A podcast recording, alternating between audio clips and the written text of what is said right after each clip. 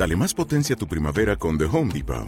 Obtén una potencia similar a la de la gasolina para podar, recortar y soplar con el sistema OnePlus de 18 voltios de Ryobi desde solo 89 dólares. Potencia para podar un tercio de un acre con una carga. Potencia para recortar el césped que dura hasta dos horas. Y fuerza de soplado de 110 millas por hora. Todo con una batería intercambiable. Llévate el sistema inalámbrico OnePlus de 18 voltios de Ryobi. Solo en The Home Depot. Haces más. Logras más. Este podcast forma parte de Evox Originals. Disfruta de este avance.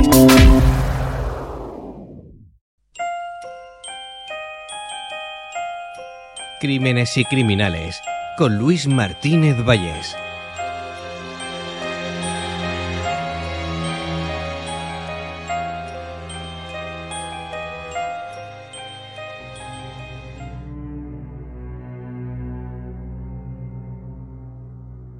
Nos acercamos a una historia de las que da más miedo que cualquier casa embrujada, que cualquier demonio, que cualquier fantasma. Cuando son historias en las que el ser humano actúa de unas formas que no podemos llegar a entender. Cuando son historias en las que el egoísmo más visceral, más interno sale a la luz. Cuando no nos importa hacer daño a los demás. Cuando llegan esos momentos en los que la humanidad se pierde es cuando pasamos más miedo. La historia del loco del chándal es una historia de miedos, entre los años 91 y 93. La zona del Llobregat de Barcelona sufrió mucho miedo. Hubo una oleada de violaciones y de agresiones a mujeres que causaron un temor profundo. Luego se supo, todas habían sido cometidas, por lo que describían la mayoría de las víctimas como el loco del chandal. Estamos en noviembre de 1991. Hace bastante frío. Dos amigas regresan a casa después de una noche de fiesta. Ellas van tranquilas charlando de lo suyo. No se dan cuenta que detrás está siguiéndoles alguien, observándolas, quizá relamiéndose al verlas. Esa figura oscura se aproxima, se acerca por su espalda. No quiere llamar su atención.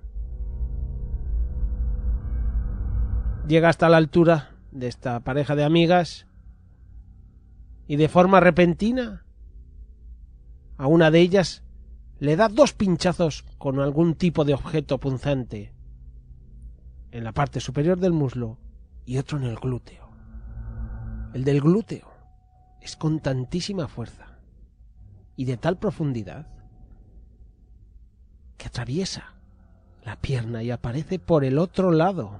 Este atacante le quita el bolso a la víctima, que, claro, cae en el mismo sitio con heridas de gravedad y sale huyendo. De lo único que nos podemos quedar tranquilos es de que la suerte se alió con esta muchacha porque aunque le atravesó la pierna, y, bueno, fue un ataque realmente sangriento y, y muy doloroso, la única suerte es que no le afectó a ningún órgano vital. La chica se recuperará y la policía, de momento, lo cataloga como un robo con violencia. Han pasado 44 días. Es el 31 de diciembre de 1991. Acaba de empezar el último día de aquel año.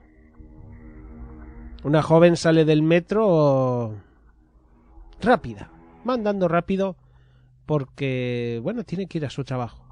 Primera hora de la mañana. Todavía es de noche. Estamos en pleno invierno. Alguien se le acerca por detrás también.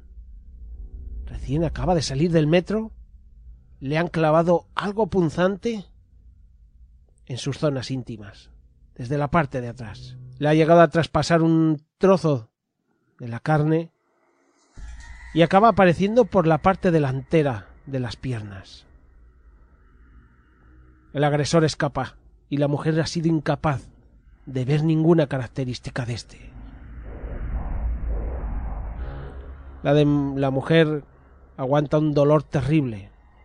Es trasladada al hospital donde le extraen un arpón, una flecha de 22 centímetros. De nuevo, hay fortuna y la herida no es causante de una muerte. Pero ¿quién cura la mente de alguien que ha sufrido un ataque así? ¿Cómo se cura luego el miedo a andar sola por la calle? Todavía los investigadores, la policía no unirá estos dos casos.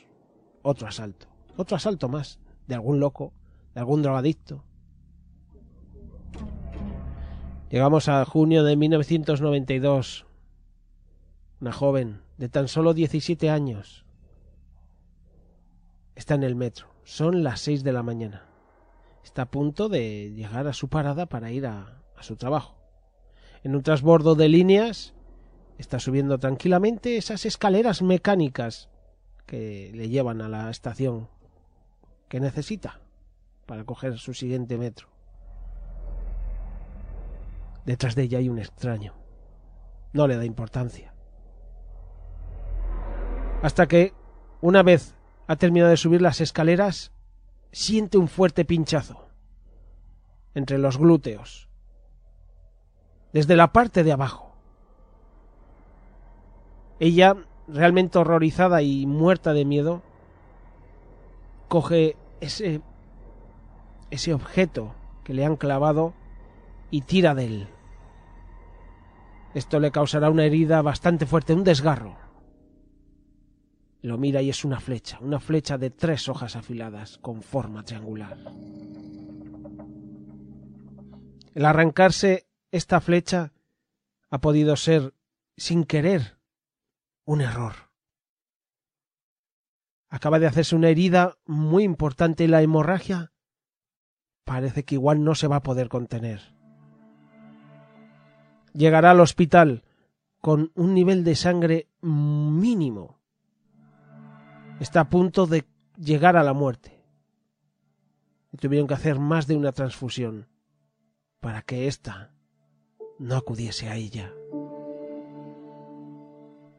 Ya la policía empieza a pensar que es demasiada casualidad que se ataque con flechas, con esas flechas tipo arpón.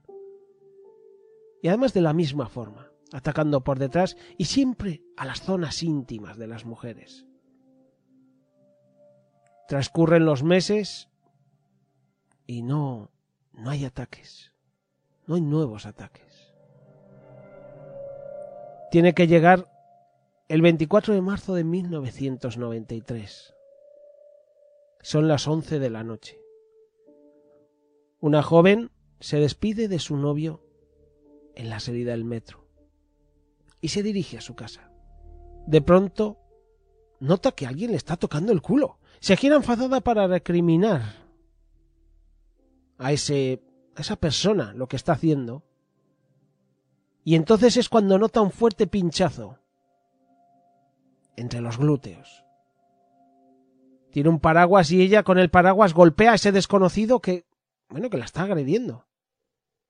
Hasta que de repente las fuerzas le flaquean y se cae al suelo. Está a punto de perder el, conocimiento.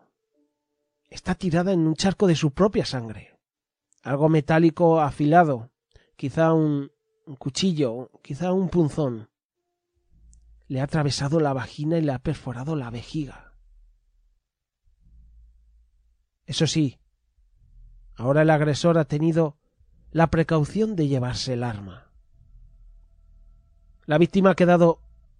La oscuridad no le ha dejado ver bien cómo era su agresor. Está a punto de morir desangrada, pero hay suerte de nuevo y una patrulla de la policía llega a tiempo y la traslada de forma rápida al hospital antes de que se desangre. Esta joven tenía tan solo 20 años. Ahora ya la policía lo sabe. Están convencidos. Hay un loco, hay un extraño que está atacando a jóvenes que van solas por la calle. Esta última víctima, aunque ha sido entre brumas, entre sombras, medio desmayada, consigue dar algunos detalles de su atacante, pero no es suficiente para que la policía consiga identificar a ese sospechoso. Llegamos al miércoles 12 de mayo de 1993. Son las tres de la tarde. Ya no busca el refugio de la noche. Se atreve con una pareja. Es una pareja que camina por la calle paseando tranquilamente y el, el chico nota de repente que alguien está muy cerca de ellos, por detrás de, detrás de su novia. Se da la vuelta corriendo por como diciendo, ¿qué es esto? ¿Qué acoso es este? Y de, de repente se fija que... ¿Te está gustando lo que escuchas? Este podcast forma parte de Evox Originals y puedes escucharlo completo y gratis desde la aplicación de Evox. Instálala desde tu store y suscríbete a él para no perderte ningún episodio.